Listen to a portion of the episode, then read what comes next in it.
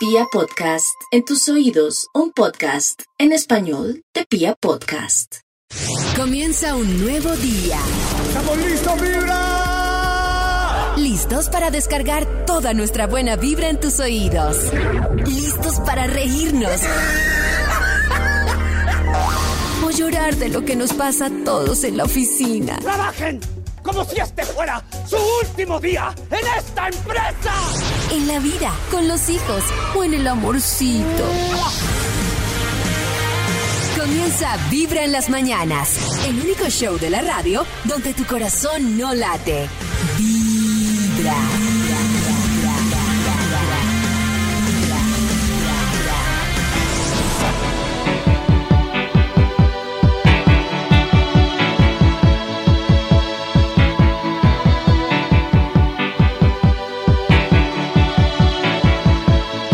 Is a balloon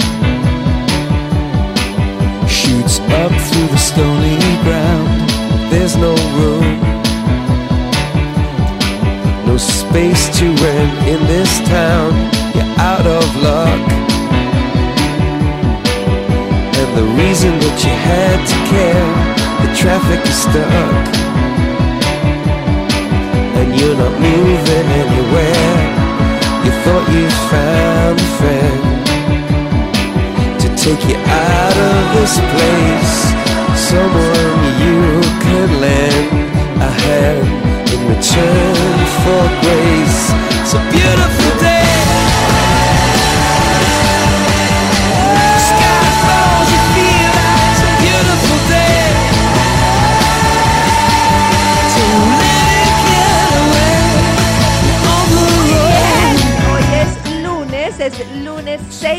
Septiembre y nosotros como todas las mañanas estamos felices de acompañarles aquí en Vibra en las Mañanas, dando gracias por este nuevo día.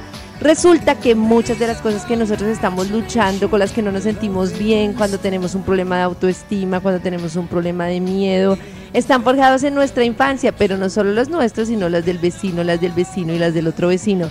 Y por eso la importancia de entender desde la compasión que cada uno está en su proceso y entender que cada uno está en su lucha, de entender su vida, de entenderse a sí mismo y eso nos permite amar a los demás y a sí mismo hacer que los demás pues puedan entendernos mucho pero mucho mejor. Para ti es Vibra en las mañanas. El show de la radio para entender lo que a todos nos pasa. Vamos a hablar de una gran discusión, un gran dilema y que incluso a veces cambia el punto de vista de generaciones y de los papás. Hoy vamos a ser muy honestos. Y es que hoy yo quiero que revisemos ese tema de la profesión. Y les voy a decir por qué. Estaba yo la semana pasada en una conferencia y decían los, los invitados a estas conferencias que eran de básicamente de tecnología, del mundo digital, y en todas coincidían en lo mismo, que fue lo que me dejó pensando, y eso que no tengo hijos. Y decía, hay algo que ustedes deben saber, si su hijo es menor de 14 años, aún no es claro cuál es el campo laboral en el que se va a poder mover. porque dicen que eh, obviamente entre la tecnología y las nuevas dinámicas de trabajo, hay muchos trabajos que están condenados en los próximos 10 años a desaparecer para que los haga el ser humano. Otros a desaparecer porque digamos que ya pues no serán necesarios. Y eso volvía a una eterna a un eterno debate que nosotros siempre hemos hablado y es yo, o sea, yo entiendo a, a Karen y a Max cuando dicen, no, si mi hijo quiere ser el zapatero, que sea el mejor zapatero. Eh, pero mi duda es, a veces también hay que pensar un poco en el punto medio de, de guiar un poco al niño a algo pensando de cara no solo en el gusto, sino en el futuro, ¿no? O sea, como escoger la profesión, pues por gusto bien, pero también a veces pensando en el futuro. Yo he escuchado personas que dicen, yo incluso, y no sé qué es más frustrante, que es mi pregunta, ¿qué es más frustrante? Si uno estudiar lo que quiso estudiar, pero con el tiempo decir, no, me equivoqué por la razón que sea, o que logre, o que logre otra profesión que tenga pues un resultado de pronto económico y lo que sea interesante, pero que quede con la frustración de, a mí me hubiera gustado ser, no sé cuál escenario es más, pues más Yo triste. no sé, a mí David, realmente me tienes parece que uno muy es- triste uno hacer lo que no le gusta pensando en producir. O sea, me parece Eso de las situaciones más Y- hartas en la vida. Me parece más harto que no tener plata incluso. O sea, Pero- tener pero- uno plata y dedicarse a lo que no le gusta, ush. O Es que la vida tiene muchos matices, no sé, hay muchas cosas que uno estudia hoy en día que si las sabe ubicar, por ejemplo, muchas Hay dos empresas cosas, hoy sí, eso es. Es, Señor, es- sí. es que David, yo creo que ese dicho, ese dicho que dice que ser el mejor ya no es mejor. Vas a ser el mejor zapatero. Zapatero, pero el mejor. No, el mejor como zapatero. Pero bueno, uno feliz. Sí, uno sí, uno sí. Por ejemplo, hay muchas startups que hoy en día y empresas que para estudiar el tema de la gente y de todo, hoy en día han, han necesitado, pues no muchos, pero han necesitado antropólogos, han necesitado artistas, han necesitado muchas veces, no sé, las series necesitan escritores. Entonces también es como buscarle la comba al palo. Si yo me voy a poner a escribir y me voy a sentar todo el día a escribir poesía y a esperar a que alguien me la publique, pues perdí el año. Pero si me gusta escribir y eso lo combino con la tecnología, con una serie, con un no sé qué, con un libreto de radio, pues puedo buscar campo. Entonces yo creo que hoy en día en todo desde que uno le apasione y lo sepa hacer bien, pues le busca el campo. Pero es que me parece es- terrible uno, miren, yo estudié lo que no quería, ustedes no saben lo que yo sufrí Horrible, estudiar debe ser derecho. horrible. O sea, era horrible y además una carrera sí. pesada, era, fueron casi siete años, yo no le veía sentido a nada, nada me gustaba, no quería ser abogada, trasnochaba aprendiéndome eso pues por default, no veía, yo soñaba con el día que se acabara esa tortura, era horrible. Uy, no. Pero es que una cosa es estudiar comunicación social por obligación, pues que no hay que leer mucho, pero derecho, es como No podía elegir otra. Sí, sí, sí. Sí, es como, es como estudiar medicina obligado, ¿no? no late. Sí. Vibra. También aprovecho para recordarles que estamos hablando de esa profesión que usted ejerce actualmente, pero otros planes que usted tenía cuando era niño. Por ejemplo, Camila dice, yo soñaba con ser doctora y ahora soy ingeniera biomédica. Es el cambio que Uy. tuvo Camila Uy, pero. Bueno, pero es la misma rama. Sí, no Pero va por la línea. ¿no? Estar feliz. Sí, creo, Sí. creo que va por la línea. Líneas. ¡Ay! Teníamos la duda con Karencita. Que Natalie, por ejemplo, quería ser bailarina y. ¿Y qué era? Actriz. Y actriz y bueno, comunicadora. Max quería ser. ¿Qué quería ser Max? Max. Ay, se quería le olvidó. Ay, médico. Médico. Médico. Sí, ¿Médico? sí, yo quería operar. No, Max operar. no quería ser médico, no Sí. Sí. Sí, No, no, pero- susto que lo Karencita. operé uno Max, yo sé, pero No, qué, qué susto, susto, pero- pero uno Max. Pero no a los 14, sino a los 4, que es distinto, ¿cierto? A Ay, los 4 Ah, años. bueno. Sí, Y Karencita. Karencita estudió para abogada, pero Karencita quería ser ¿qué? Yo cuando pequeñita, pequeñita quería ser programadora musical porque mi mamá era programadora y eso a Muy eso me especializado, además, eso. Sí, ¿cómo entendías ese, esa además que- profesión? Yo la veía No era todos mucho. los días en la máquina de escribir poniendo las canciones que sonaban en Acuario Estéreo y pues yo ahora pongo las que suenan en Candela. y eso he hecho toda mi Oh. vida como desde mis 13 años. Ah, bueno, pero sí quería hacer eso. Pero ya después quería ser productora de cine y teatro infantil. Oh. Y soy Ah. abogada. Pues no, hago- no soy abogada, que soy yo, soy gerente, que soy, que soy, maldito. Pero le, Ah, increíble. le tocó. Yo tenía una duda de ahorita que estábamos alegando algo. Es que uno trabaja en cosas que le den plata en vez de lo que quiere y así es, es uno infeliz, ¿cierto? Como, ah, No, pero creo. eso creo. sí, pero no lo sé, o sea, ¿quién es más feliz? Alguien, digamos que mi papá tenía una Oh. fábrica de telas y yo no quiero trabajar ahí, pero Claro. es millonario mi papá. Entonces mi papá me dice, hijo, aquí está el puesto de director de publicidad de la fábrica de telas. Y yo, no, papá, es que yo quiero ser cantante. ¿Cómo, cómo puedo ser? No puedo lograr la felicidad eh, haciendo publicidad con las telas de mi papá y ganando millones que un artista pobre. Bueno, pues en ese caso sí. No sé. Lo que dice, con todas las investigaciones que han hecho y de todo, es que una de las mayores fuentes de infelicidad de las personas es dedicarse a cosas que no disfrutan hacer, porque es demasiado de tu vida lo que le dedicas al trabajo. Pero yo creo, toda la que cuando a uno le llega el cheque, por hacer algo que no le gusta, se le puede ir olvidando Claro. o puede ir opacando. Me voy de Claro. viaje a hacer Sí, feliz. exactamente. Todas las horas Yo- de yo- tu yo vida quise ser- haciendo algo que no te gusta No. para esperar un cheque Yo todas yo las creo- horas de tu vida. Yo puedo haber sido filósofo, puedo haber sido filósofo, pero Sí. si soy un ingeniero en una multinacional y estoy con mi familia de vacaciones un mes, a mí se me puede ir olvidando Sí, el un tema, poquito, el claro. gusto por la filosofía. Los 11 Pero ya meses de infelicidad. Por ejemplo, que tú Claro. trabajes, supongamos Sí. que te digan, te vamos a pagar 40% más de lo que ganas hoy. Pero vas a trabajar contestando quejas en un call center todos los ¡De días. una! ¡Qué divertido! ¡Empecemos de una vez! ¡Aló! Estás escuchando. Para poner una tejita, David. Es momento a las 7 y 47 de hablar de coqueteo. Uy. Coqueteo. ¿Por Escuchen. qué cuando Hola. como coquetear, según los expertos, Hola. una de las artes de la vida social que es más compleja, pero para muchas personas el coqueteo implica cosas distintas. Hay para que algunos simplemente seducir es como mostrar la intención de tener un encuentro sexual sin nada más. Mm. Hay quienes lo ven como una forma de interactuar y conocer gente. Hay quienes lo ven como un juego, una obsesión para ver si se salen con la suya o no. Pero lo cierto es que el coqueteo puede tener efectos distintos. Uy, tiene en hartas intenciones ese persona. coqueteo, Karencita. Sí, ¿Ustedes Sí. reconocen cuál es su Oh. intención al coquetear? Sí. Mi ¿Cuál es? no es, o sea, mi finalidad no es sexual, es como la segunda que dijo Karencita, como el saber si, si lo logró. Sí, Saber si uno cómo está en la jugada. Cómo estamos Claro. Si está en el mercado. Exacto, activo. exacto, como lograr atención, Nata de es como nuevo, mi intención. Attention. Si sigue, si sigue en tendencia. Exacto, si sigue en tendencia. ¿Y eso qué significa? Si uno descubre que no está en la jugada, para de coquetear, se qué del triste. ¿Se preocupa? pero se pone muy triste. Triste, Ah, sí. ¿No? ¿Cómo No les va a ustedes coqueteando? ¿Ustedes sienten que levantan Mal. o que no levantan? ¿Mal? ¿Qué Hay nata de levantar un ¿Qué va? montón, se inventa. ¿Qué va? Triste. Mm, Pero que es levantar, es, que le escriban a uno mensajes por Instagram es como... ah, No, Oh. levantar es Pero en un espacio- Para mí levantar es que por lo menos yo no miras levanto. a Logré- alguien, te devuelven la mirada y tú vas, No. levanté.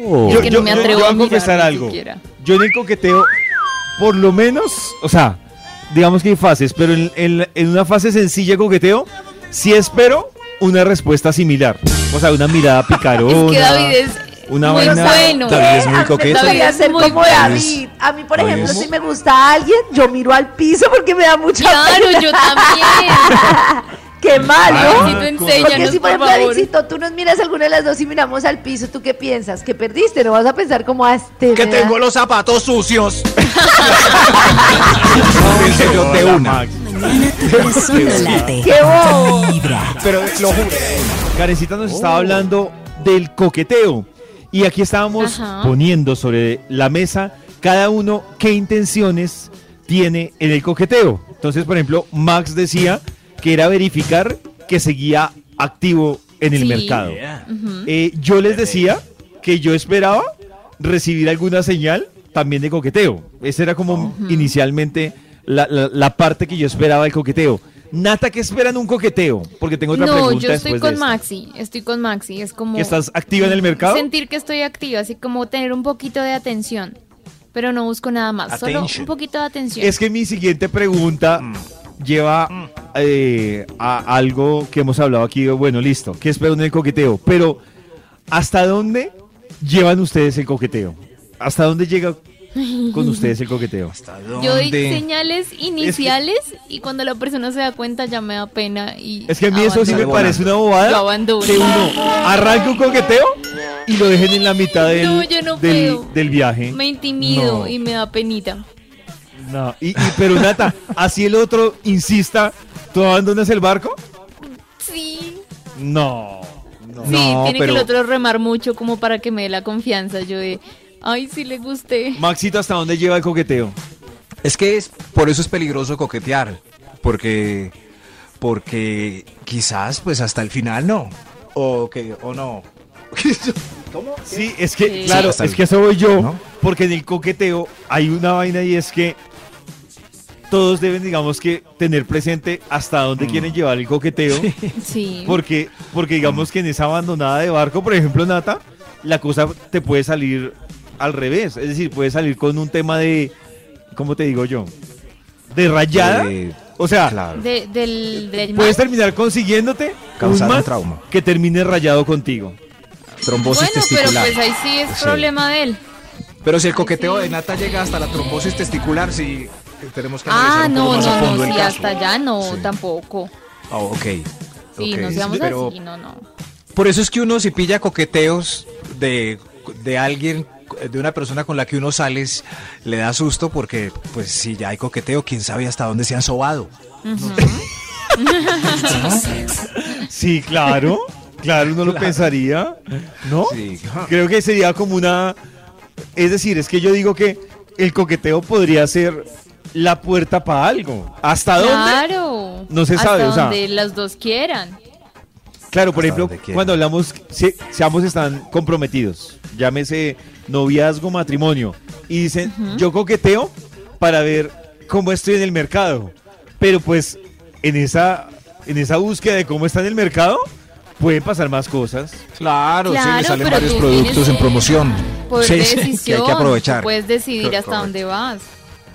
Ay, Eso, Nata, pero es que ese decidir es como el que dice, No, Eh, pero la opción yo de decidir tomo, siempre está. pero yo me controlo. En algún Ah, pero claro, Nata, se puede tú- decidir. Tú en la regla general, efectivamente puedes controlar Nata, hasta Exacto. dónde tomas. Pero Nata también con novio eh, de la manito en la barra de un bar en la otra esquina hay un hay un argentino de esos que le gustan No, y la está nada. mirando, no le hace unos ojitos Nada, y no le hago coqueteo nada. infiel No soy solo así, por No, Es- no me está gusta. mirando, me está mirando. Pero No, ese, no. mucho Nata, escuchando estamos tratando de que Vibra Nata caiga. No, es que yo no. Hoy en Vibra estamos hablando de lo que usted quería hacer y ahora es, hablándolo profesionalmente. Karencita nos va a hablar de profesiones que nunca querremos cambiar, que queríamos Sí, sí, cambiar. sí. Profesiones que, según este artículo, si ustedes tuvieran, nunca querrían cambiar, como ¿Cambiar? por ejemplo una esposa de alquiler. Una esposa de ¿Cómo? alquiler es un servicio que en Japón comenzó desde los 90 y es un servicio para rentar personas. Es una agencia en la que puedes contratar un actor o toda una familia que se hagan pasar por tus amigos, por tus Ay, qué parientes triste. o por tus compañeros Eso me de serviría a mí, trabajo para algo particular.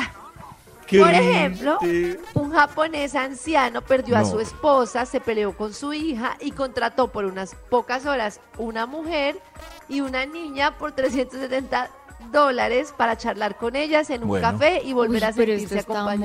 Bueno, pero Nata, si hay gente que paga por amor, pues ¿por qué Claro. no Sí, pagar pues por por, amistad? compañía. Pero, es que, uy, no, no, es que me parece complicado. ¿No les Quiere reemplazar a esas personas y no son. Oh, Les tengo pero- uno que le va a encantar a David y se llama El Empujador de Gente. Resulta que existe una compañía que se llama AG Hackett, que es dueña de varias atracciones extremas en el mundo. Y esto se llama el operador de puenting. Y es, gana muy bien y es la persona que empuja a las personas que se van a lanzar desde una altura desde 233 Ay, yo quiero trabajar en eso. Es el que da el último empujón y los lanza al estrellato. Ay, yo quiero trabajar en horrible, eso. no. Y yo no empujaría a nadie. Si veo a una persona nerviosa, la abrazo y la devuelvo. Yo no, le que diría- no la amarre bien y los Yo le mate. diría, no te preocupes, a la cuenta de cinco, uno, ¡pum! La empujo. ¡No! Eso, muy bien. ¡Qué miedo! Muy chévere. ese, está, este también creo que le encantaría, David. A mí no, el proveedor de malas noticias. Y es una persona que contratan para que dé una mala noticia a un trabajador, un familiar, un ser querido. No, yo no podría. Su posición se llama coordinador de grandes pérdidas. Reciben más o menos 57 No. mil dólares Ay, al año. quiero. Y Tengo lo que tienen que hacer es estar en condiciones pues muy tranquilos para Dios poder mío. ayudar a aquellos que No. se les da la mala noticia. Yo termino llorando. No. No puedo. ¿En serio? Karencita, Bueno, ¿y qué puede país servir. es ese? Para ver si Eh, hay David, muchos no se vaya. países. yo voy a aplicar. Ahora está despedir este que gente. se llama Muy duro. el maniquí viviente. ¿Se han visto esos, esos lugares que tienen personas vivas como Oh. maniquís? O sea, humanos No, como nunca. maniquís. No, yo vi una No. vez y cambian como cada cuatro horas a la persona les toca estar totalmente quieta. ¿Saben cuánto Oh. ganan? 100 ¿Cuánto? dólares por hora.